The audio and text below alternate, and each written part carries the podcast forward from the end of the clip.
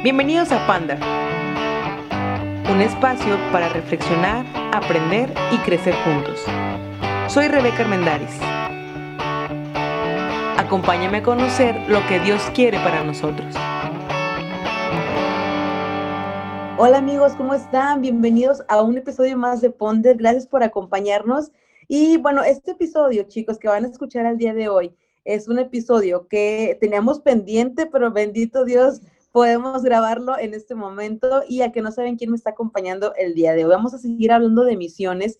Yo sé que los, que los episodios pasados han sido de bendición para, para aquellas personas que están interesadas en el, en el campo misionero y para los que no, también han sido de bendición. Yo lo sé y gracias por, por el apoyo, gracias por compartir cada uno de ellos.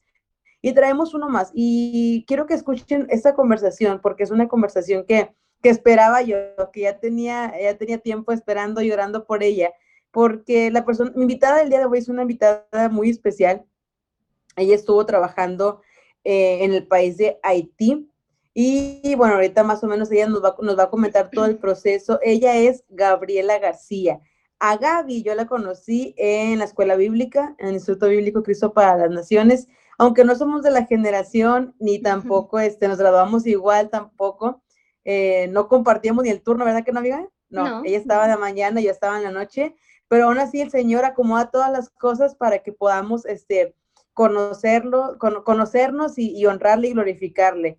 Eh, a Gaby también la conocí el año, en el 2018, cuando Dios nos dio la oportunidad de ir juntas al país de Cuba. Eh, y bueno, mm, pues te dejo, amiga, para que te presentes. Bienvenida a Ponder y saluda a cada una de las personas que nos escuchan.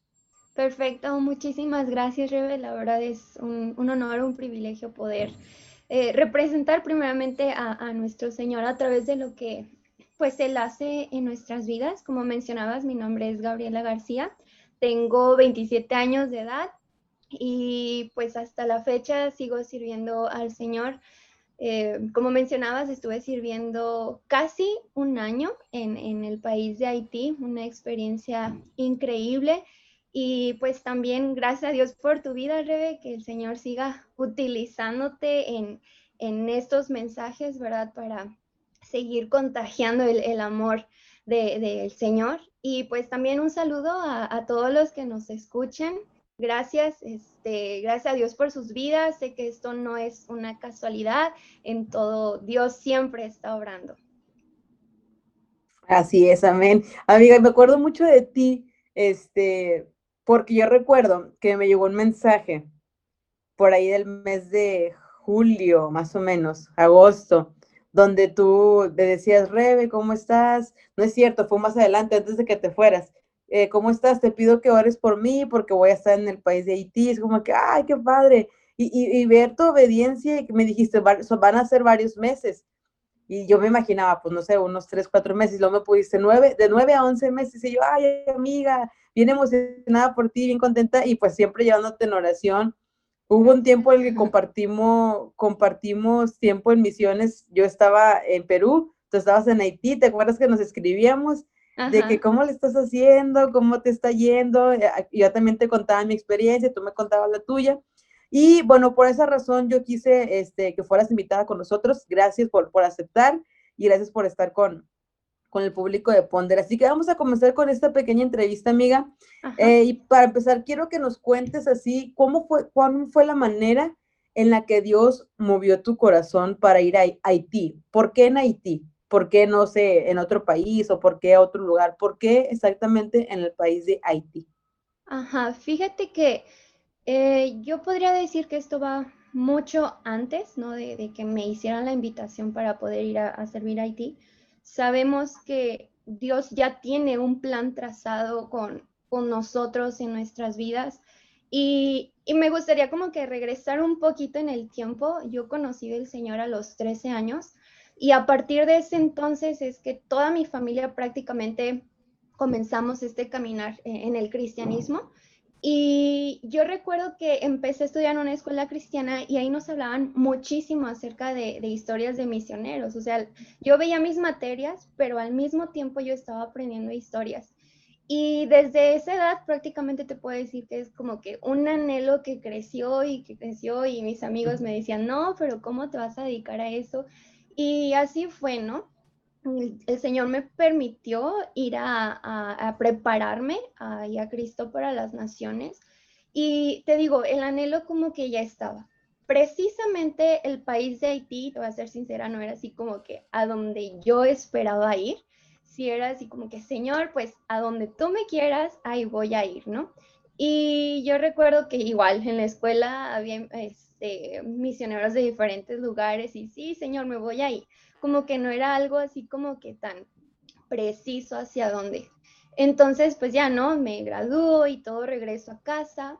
Inclusive antes de, que nos fuéramos a Cuba, amiga, yo me acuerdo que ya tenía esa invitación para ir a Haití, pero por pues lo, normal, ¿no? De viaje de misiones, que tienes que ver los vuelos y este, la economía, ¿no? Y en ese tiempo, pues, te soy honesta, no tenía como todo el recurso para, poderme comprar un vuelo. Entonces, pues ni tampoco para irme a Cuba, pero Dios, Dios provee. Exactamente, Dios, Dios abrió todo. Y pues pasa eso, ¿no? Y el año pasado yo recuerdo que yo había tenido en dos ocasiones dos sueños, ¿verdad? Este, con personas de, la raza este, de Haití. Y, y yo recuerdo que eran niños, así tenía, tuve esos dos sueños en diferentes ocasiones, pero pues quedaron, ¿no? Así como que, ah, bueno. Y en ese tiempo, este, ahí en mi iglesia comenzamos lo que son, este, en las noches íbamos a, orar, en las madrugadas en la iglesia. Entonces, pues a través de la oración eh, empezamos a orar por diferentes países. Jamás pensé yo, la verdad, te soy honesta, de Haití. Pero yo, yo sí le decía, Señor, si, si realmente tú quieres que yo vaya hacia algún lugar, indícame, ¿no? Y durante todo ese tiempo yo renuncio a mi trabajo porque yo estaba segura que Dios quería que, fuera a algún lado, aún sin saber a dónde. Entonces, eh, ese tiempo yo estuve sirviendo en mi iglesia, trabajando con niños, yendo a las comunidades, a las misiones. Y en una ocasión que yo regreso tenía un mensaje en mi celular de una persona que me quería contactar y todo. Y ya hablando con él, este, me dice, oye, fíjate que hay una necesidad muy grande de poder ir a, Haití a servir como maestra, dice, pero aquí eh, pues sería importante que cumplieras el tiempo que están pidiendo. La verdad, yo fue como que sí, o sea, sí voy, pero volvemos al punto del recurso, ¿no? Este, yo dije, sí voy, pero yo no tengo nada, tengo nada más mi pasaporte, ¿no? recuerdo que cuando me dieron mi pasaporte dije, sí, ya tengo permiso para viajar, ¿a dónde? No sé, pero ya tengo permiso. Ya lo tengo, sí. y este, cuando me dicen eso, oye, ¿te quieres ir? Fue así como que sí, hablé con mi mamá, mi mamá sí, o sea, también, porque sabían ellos mi, mi anhelo. Mi papá sí fue un poquito más en la cuestión de, pues, sí, ¿no? O sea, soy su hija, la más chiquita, y cómo te vas a sostener. Claro. Este, y al principio era así como que, ay, y déjate cuento una cosa, también tenía otra invitación para irme a, a Estados Unidos, estar sirviendo también por un tiempo indefinido. Este, entonces, pues, era así como que, hacia dónde, ¿no? Ya había dicho que sí a Estados Unidos, me iban a pagar todo, inclusive estaba en trámites de mi visa, eh, me habían enviado carta, todo, todo estaba como que ya listo. Y sale esto, entonces era, ¿qué hago?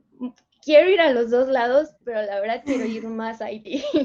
Eh, me puedes decir cómo, ¿no? O sea, un país donde hay muchísima necesidad, a un país donde puedes tener todo y te van a dar todo. igual todo, ¿no? Eh, pero no, creo que no, no era lo importante para mí, la verdad, eh, sino el, obedecer a Dios. Este, entonces hablo con, con, esta persona que me estuvo invitando, le digo, mira, hay esta necesidad, ¿qué te parece si voy y regresando me contacto contigo y si hay oportunidad me voy para allá con ustedes. No, sí, adelante. Nosotros pues no te obligamos, ¿verdad? Simplemente si te pedimos que termines con ese proceso y todo. Para no hacerte lo más largo, voy a lo de la visa, todo se acomoda así perfecto y no me la dan. así como que, ay no, yo quería la visa. Pero eh, a la vez fue como, gracias Dios, porque ahora más, es, o sea, estoy más segura de que sí tengo que ir a ti. Y Dios suplió todo, o sea, en, en, todo, o sea, no faltó nunca nada para que yo pudiera ir allá. Y la verdad fue una respuesta a las oraciones y al anhelo de, este, que Dios puso en mi corazón. Ay, amiga, Dios es muy bueno porque cuando Dios pone ese deseo, pone ese anhelo, aparte abre las puertas para que se cumpla su propósito. Amén. Y Él pone todos los medios posibles para poder cumplir con ese propósito. Te fuiste en septiembre del 2019. Ajá, exactamente. Septiembre del 2019. Muy bien. Eh, amiga, así rapidito, ¿cuál es la condición ahorita de, en Haití? Tanto, por ejemplo, cultural, política o hablando del cristianismo también, ¿cómo se vive en, en aquel país? Mira, eh, cuando yo llegué, el país estaba pasando por, de hecho, por un golpe de Estado. Entonces, las condiciones del país, pues es el país más pobre de América Latina, eh, están muy mal, muy, muy mal en cuanto la moral, inclusive, o sea, la política, la, la misma, este, pues cómo viven en las calles está, está muy mal, no han podido ellos recuperarse, ¿verdad? Ya estamos hablando en el 2010 cuando fue este que hubo este ahí el, ¿cómo se llama? El terremoto. Este, entonces hubo demasiadas pérdidas que a la fecha pues ha seguido este, el país así, ¿no? En la condición de, de la salud también, muchísima enfermedad, este, hay mucho SIDA también, eh, ah, muchos niños con malnutrición, pues ahora sí que sí, sí están mal. Y hablando un poquito en cuestión de, del cristianismo, uh, sí hay, sí hay cristianos protestantes, hay, son pocos, eh, la mayoría aquí pues es la, la religión tradicional o bien eh, los animistas y vudú, porque todo eso pues se lo trajeron de, de África. Este, y pues los de lo protestante, ¿verdad? Del cristianismo, pues ya fue cuando empezó la conquista y todo ahí. Eh, sí hay, te digo, eh, considero yo que sí hay una necesidad fuerte, ¿verdad? De, de, seguir llevando el Evangelio hacia esa parte de Haití, muy fuerte, porque aunque sí se conoce, eh, hay gente que está, o sea, apasionada por, por el Señor, pero sí hay, te digo, muchísima necesidad, también, mucha gente que pues no, no cree, ¿verdad? No lo toma como, como quisiera uno, este, pero sí, sí hay, te digo, de hecho el lugar donde yo estuve, este, pues yo, yo recibí mucho, la verdad, te soy honesta, sí recibí mucho, pero también había como que ese, el choque cultural, ¿no? De, de pues, no entender el idioma, porque pues yo no hablo criollo haitiano, ese es el primer idioma, y pues no hablo francés tampoco, que es el segundo, entonces eh, siempre necesitaba de alguien ahí traduciéndome, pero te digo, lo, lo que yo llegué a recibir ahí, este, sí, sí ministraba o hablaba mucho a mi corazón. Eh, creen en el Espíritu Santo, creen este, pues en, las verdades, ¿verdad? Fundamentales que es Cristo. Este, y pues sí, o sea, van, van poco a poco ahí. Muy bien, y exactamente tú estuviste sirviendo, yo sé que con niños, estuviste trabajando con niños, como le dijiste hace rato, de maestra, pero ¿en qué lugar, amiga? ¿Qué actividades te tocaba hacer con ellos? ¿En qué lugar estabas? ¿Cómo se llamaba? Ajá, ok, mira, yo estuve eh, al norte de la capital, que es Puerto Príncipe, estuve como a hora y media, más o menos, se llama este Mogi, perdón por la mala pronunciación. Este, ahí es una comunidad cristiana que consiste eh, con diferentes ministerios. Uno de ellos es que tienen una clínica eh, para el servicio de la comunidad pero también para los alrededores, para aquellas personas que de verdad están en muy bajos eh, recursos, escasos recursos, eh, que no pueden ir a un hospital, entonces esta, esta que está apoyada por misioneros americanos. Tienen también en lo que es el ministerio de una escuela cristiana, también ese es bilingüe, Eh, por eso es que me pude comunicar con ellos, ¿verdad? Por medio de pues, lo que es el inglés. no te digo que hablo súper inglés, de hecho ahí me ayudaron mucho, inclusive los niños a, ah, es de esta manera, ¿no? Eh, pero también aprendí inglés con niños. Este, en la escuela tienen también eh, lo que es en sí la comunidad consta de un orfanato. Ahí tienen por diferentes edades entonces, pues más que nada es, es el orfanato y la otra, el otro ministerio es la iglesia. Yo estuve, bueno, como mencionaba al inicio, la invitación fue para ir a servir en la escuela, pero también como te mencionaba, por el golpe de estado, yo trabajé dos semanas, eh, semanas bien, bien extrañas porque, pues te digo, ¿no? Yo necesitaba para todo quien me tradujera. Entonces, nada más de repente nos decían, vamos a poner bajo candado el salón porque está ahorita peligroso, ¿no? Y era así, ¿qué están haciendo? ¿Por qué me están encerrando? ¿Qué pasa, no? Y pues yo nada más seguía ahí a, las personas, ¿no? A los líderes, a los maestros. Y fue duro, fue duro porque, bueno, señor, vine a servir a la escuela y no hay escuela, ¿no? Inclusive ahí, también se reciben niños de fuera de la comunidad. Y pues era así como que ya tampoco ellos podían venir, vamos a estar nada más encerrados, pusieron así como con un montón de llantas, nadie puede pasar.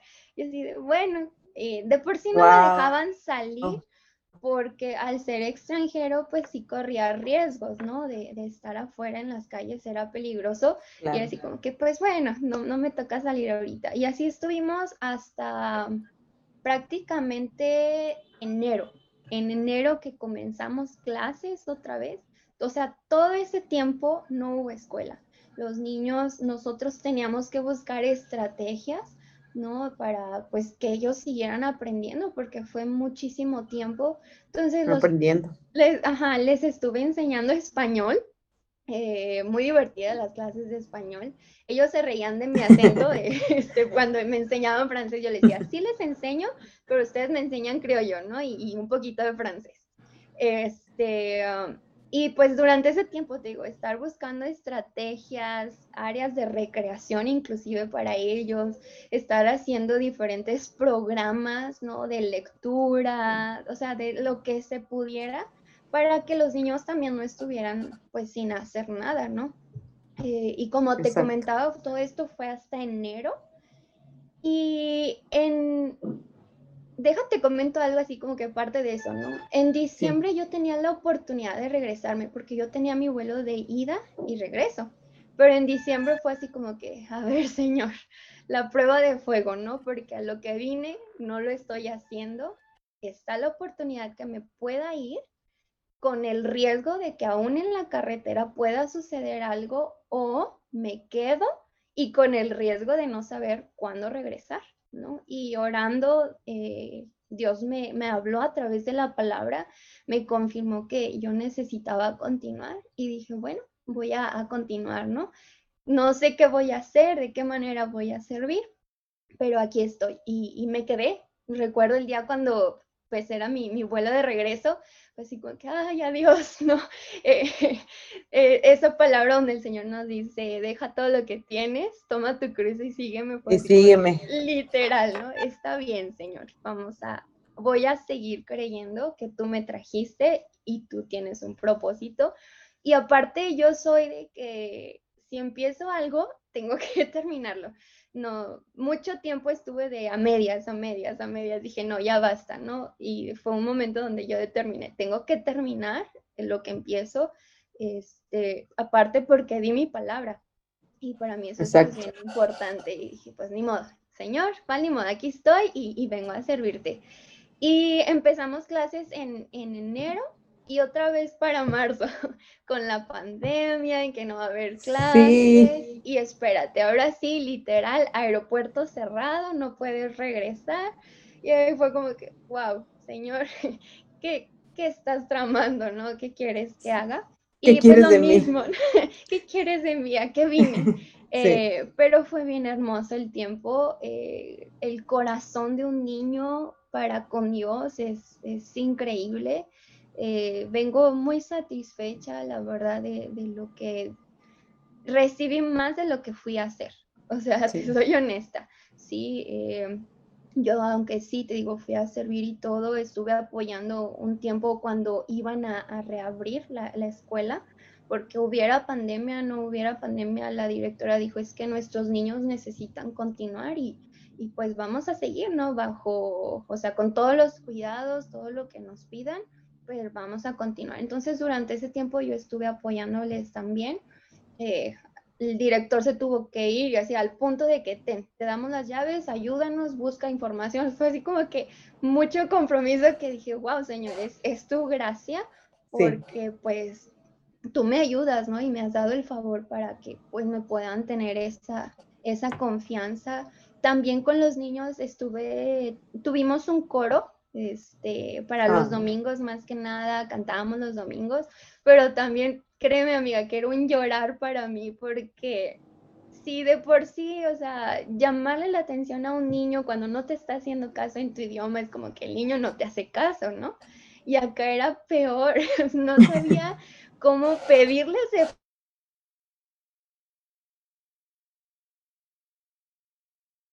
y no cooperaban. Y es, ay, señor, ayúdame. y, pero te puedo decir que fueron las canciones más bonitas, este, no por lo que yo hice, sino por lo que los niños, ¿verdad? Este, al final como que comprendieron y, y su corazón, te digo, o sea, el, el, cómo se entregaban al Señor. Muchos de ellos, por lo mismo, ¿verdad? al estar en un orfanato, pues son muy tímidos, demasiado tímidos, y ahí ni como decirle, pues voy con tu mamá, o sea, no, realmente eh, no conozco todo el antecedente de todos los niños y era pues también un tema delicado porque pues cómo voy a tratar a este pequeñito, ¿verdad? ¿Cómo, cómo me gustaría si estuviera en su lugar, que, que, pues recibir ese amor, recibir esa atención, recibir enseñanza, inclusive en la escuela pues también. El tiempo que yo estuve trabajando en la escuela me cambiaron de salón y en ese salón yo estuve como prácticamente supervisora, ¿verdad? Eh, era la maestra, pero era la supervisora.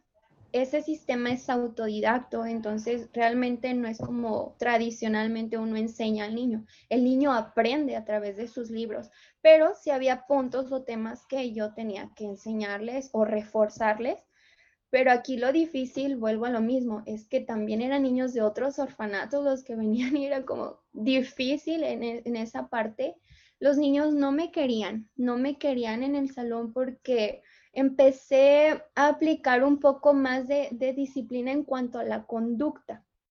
Pues obviamente no les iba a gustar de que, no. porque no hicieron su tarea, llamarle la atención, ¿verdad? Entonces no me querían. Y eso fue también un reto bien grande, eh, pues para lo que fui a hacer, ¿no? Porque pues al no querer a la maestra y era lo que iba a hacer, así como que, pero poco a poco te digo, fui ganando su confianza y, pues fue muy bonito este, el tiempo que pude servir allá como maestra. Te puedo imaginar, no sé, este, en un momento en el que, ay, ¿qué voy a hacer ahora? Digo, porque también, también estuvimos en situaciones así. Y es cuando tú dices, bueno, a ver, llegas a hacerle esta pregunta a Dios, porque yo también la hice, o sea, Señor, ¿por qué estoy aquí? O sea, ¿o a qué me trajiste? O muéstrame literalmente, porque por ejemplo, en tu caso, no sé, me mandas a un país, este, en, en estas condiciones, no tengo los recursos y bueno, Dios te abre la puerta y llegas, después ves la situación del país, ves que obviamente las costumbres y las tradiciones son totalmente diferentes y el proceso de adaptación, yo creo que adaptarse a sus comidas, al que, al que te vean a ti, porque ustedes no pueden ver a Gaby, amigos, pero Gaby es una, es una chica muy blanca, muy, muy blanca. Entonces los haitianos se les llama haitianos. Ajá, sí. Sí, ¿verdad? Y ellos pues obviamente son, son morenitos. Entonces yo creo que ese choque también este, fue algo eh, difícil, eh, al acostumbrarte a todo eso, al estar eh, en esta situación política del país. Después entra la pandemia, me acuerdo que yo también te escribí en la pandemia, y amiga, ¿qué vas a hacer? Sigues en Haití, yo estoy en Perú, ¿qué, te vas a regresar? Y tú me dijiste, no, Revesa, yo me voy a quedar, yo me voy a quedar aquí hasta, pues hasta que se cumpla el tiempo. Y, eso es admirar porque muchas veces en las misiones Dios nos pide eh, que sigas caminando en fe. O sea, tú sigues caminando en fe y Dios es el que va a obrar, como tú dices ahorita, no tenía ni idea de cómo ensayarlos para, para, para cantar, pero Dios nos da la posibilidad, de repente hacemos algo y que nos preguntan, ¿y cómo le hiciste? Es que no sé cómo le hice, pero el Señor es quien, quien está cumpliendo su propósito en todas y cada una de las cosas. Yo les decía hace tiempo a unos jóvenes que en las misiones Dios te prueba la fe porque literal es levantarte cada día y decirle, Señor, ¿qué quieres que haga hoy? ¿Qué quieres que diga hoy? ¿A quién quieres que le hable hoy? ¿Qué palabras necesitan los niños escuchar el día de hoy? Literal, y, y cada paso que das es caminar en fe. Y yo me imagino a, a Gaby que a lo mejor un poco un poco temerosa, un poco con muchas dudas, mejor dicho, con, cosas que a lo mejor no puedes controlar, pero caminando, seguías caminando y seguías caminando e, e, en esta fe que es Cristo Jesús, que es lo que nos, sostiene, lo que nos sostiene ahora sí que en el campo misionero. Amiga Gaby, ¿alguna experiencia así eh, específicamente que haya marcado tu vida? Yo sé que podremos contar muchas, digo, fue, fueron 11 meses el tiempo que tú estuviste en Haití y Dios se movió de muchas maneras, pero ¿hay alguna que tú nos quieras comentar? Esta, no sé, esta experiencia marcó, marcó mi vida en esta área. Ajá. Eh, sí, bueno, hubo demasiadas, pero yo creo que la más importante fue el conocer más quién es mi Dios. Porque como te mencionaba en un inicio, pues yo me fui con 100 dólares, o sea, sin dinero, o sea, sin nada. Entonces me fui con ese recurso y pues lo poco que yo podía, este, o que llevaba más bien, no lo gastaba para mí, compraba cosas para los niños para poder llamar su atención porque era muy difícil. Este, y algo impactante fue eso, que nunca me faltó nada. Dios estuvo moldeando mi corazón de una manera increíble, muy dura, muy, muy dura, sí te puedo decir, porque sí pasé enfermedad. Eh, creo que la enfermedad es una de las cosas más difíciles estando en el campo misionero, ¿no? Más porque es la primera vez que me iba sola tan lejos, sola, este, y, y, o sea, todo era tan diferente. Yo no sé realmente cuál fue la enfermedad que tuve, Pienso yo que fue dengue, sí fue dengue por las, las este, los síntomas, los síntomas. que traía, exactamente. Eh, pero en ese tiempo yo, yo me sentía muy mal, muy mal emocionalmente, muy mal físicamente, o sea, ya no, no, no tenía como que el ánimo para seguir trabajando, ¿no? Eh, en lo que estaba haciendo, o simplemente salir a jugar con los niños. Entonces, recuerdo cómo Dios me, me hablaba con la historia de Elías cuando el Señor lo empieza a alimentar con los cuervos que le empezaban a llevar todo lo que necesitaban. Eh, allá me daban demasiado de comer, muchísimo. O sea, yo de por sí como poco, este, y allá me daban mucho, entonces eh, empecé a ganar demasiado peso, que no era como que relevante, pero a lo que voy es, me bajé tanto de peso que necesitaba ya suplemento alimenticio. Entonces, pues esas cosas son caras y allá es bien caro, ¿no? Eh, pero yo vi la mano de Dios como me empezaban a llevar todo lo que yo necesitaba para reponerme en fuerzas, para reponer mi salud. Y, también me recordaba el siguiente paso, ¿no? De que sí fue alimentado por cuervos, pero también el Señor lo llevó con la viuda. Y, era para poder bendecir ese lugar. Yo decía, Señor, es que yo vine a bendecir este lugar y tú me estás dando más de, lo que pues esperaba, ¿no? Y, ahí Dios, o sea, de verdad, créeme que, que hizo algo en mi corazón. Eh, y algo que siempre, siempre yo he orado y, que le pido al Señor es que siempre me permita vivir por fe. Porque cuando nos acostumbramos, cuando tenemos la posibilidad de algo, nos acostumbramos a eso, ¿no? Yo puedo satisfacer esta necesidad, pero cuando hay escasez, cuando tú no tienes la forma de que estás en otro lugar, ahí ves verdaderamente cómo es que el mismo Dios que te da cuando tienes es el mismo Dios que se hace todavía más tangible, más real cuando no tienes. Y, fortaleció, créeme que muchísimo mi fe Entonces yo podría decir que eso es como que lo, más fuerte que, Él hizo en mí, conocer quién es mi Dios y, y, esa madurez que poco a poco nos va dando, ¿no? Pero en esos procesos donde todavía te lleva a lo más profundo del pozo, este, para después ver esa, esa esperanza. Wow, eh, sin duda Dios es, es, maravilloso y sigue mostrándose de muchas maneras. Ayer escuchaba un predicador que decía, eh, ¿en qué faceta estás conociendo hoy a Dios? O sea, ¿cómo, ¿cómo, es Dios para ti en este día? Porque a veces lo vemos como un padre amoroso, a veces lo vemos, lo sentimos como alguien protector, pero en ese momento yo creo que tú experimentaste ese, ese proveedor, ese Dios que te dice, aquí estoy y no te voy a dejar y, vas a salir adelante porque yo soy tu Dios. Exactamente. Simple y sencillamente es por eso. Amiga, este, yo creo que habría muchas experiencias que tú me podrías contar y que nos gustaría escuchar de ti. Este, yo creo que a lo mejor por el tiempo eh, no podríamos o no, no, no cabría, ¿verdad? La oportunidad de hacerlo, pero yo sé que así como Dios ha puesto e-, ese sentir en ti, como tú dices desde pequeña, desde ya años atrás, que Dios ha puesto ese deseo en tu corazón de compartir e incluso de ir, por ejemplo, a Haití, que es un lugar de mucha necesidad. Yo también sé que hay muchos jóvenes que nos están escuchando y que han escuchado los episodios pasados de misiones y que nos dice y que me dicen, Rebeca, es que yo también quiero hacerlo.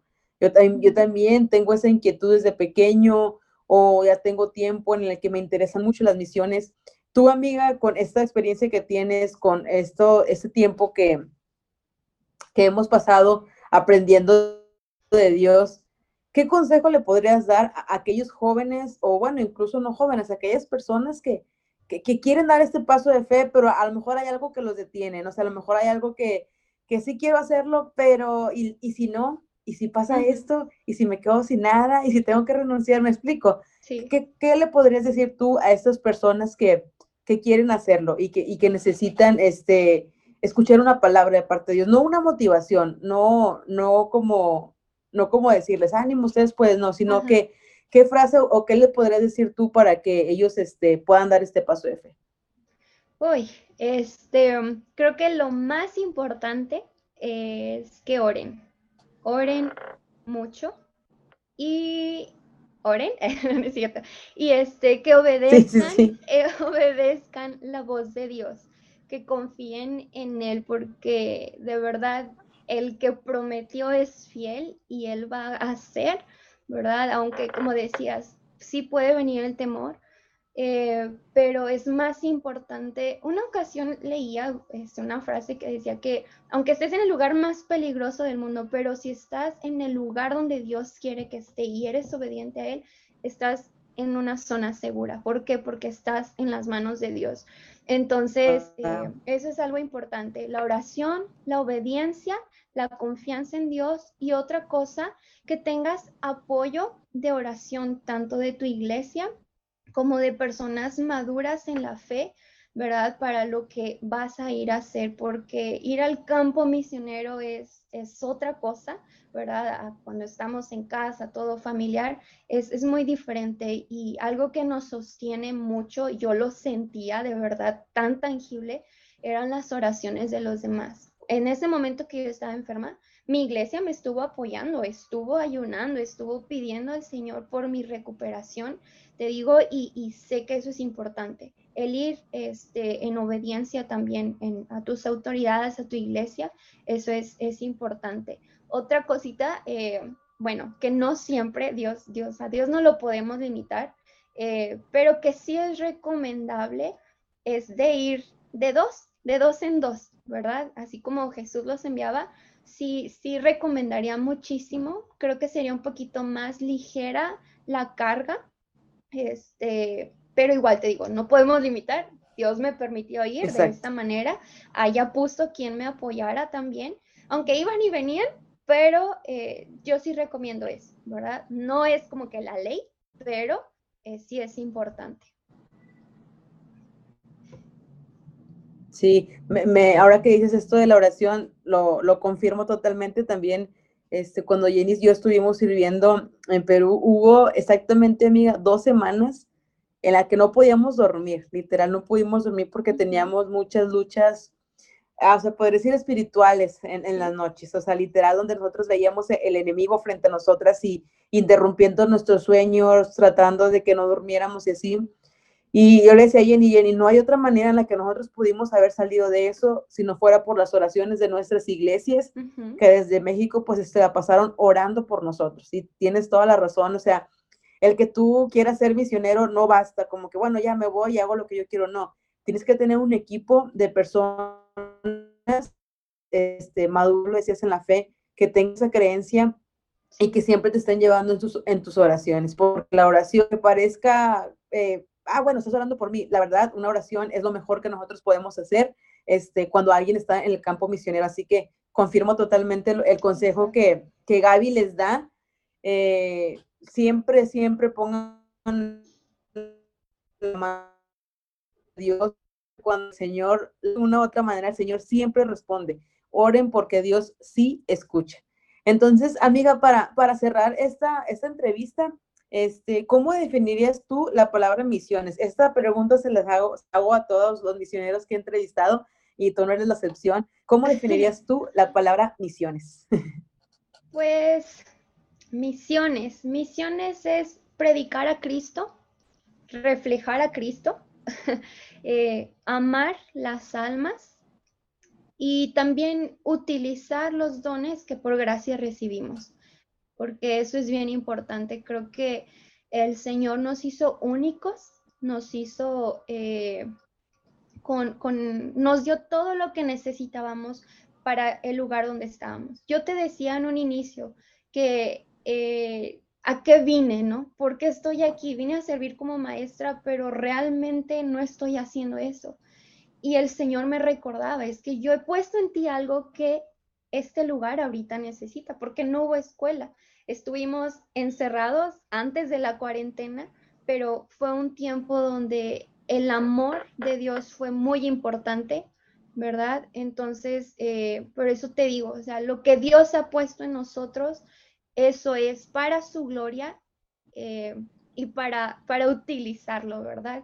Es lo que dice, que Él preparó obras de antemano para que estuviéramos en ellas. Así es, es me encanta ese cierre que dice para su gloria. Siempre es para su gloria.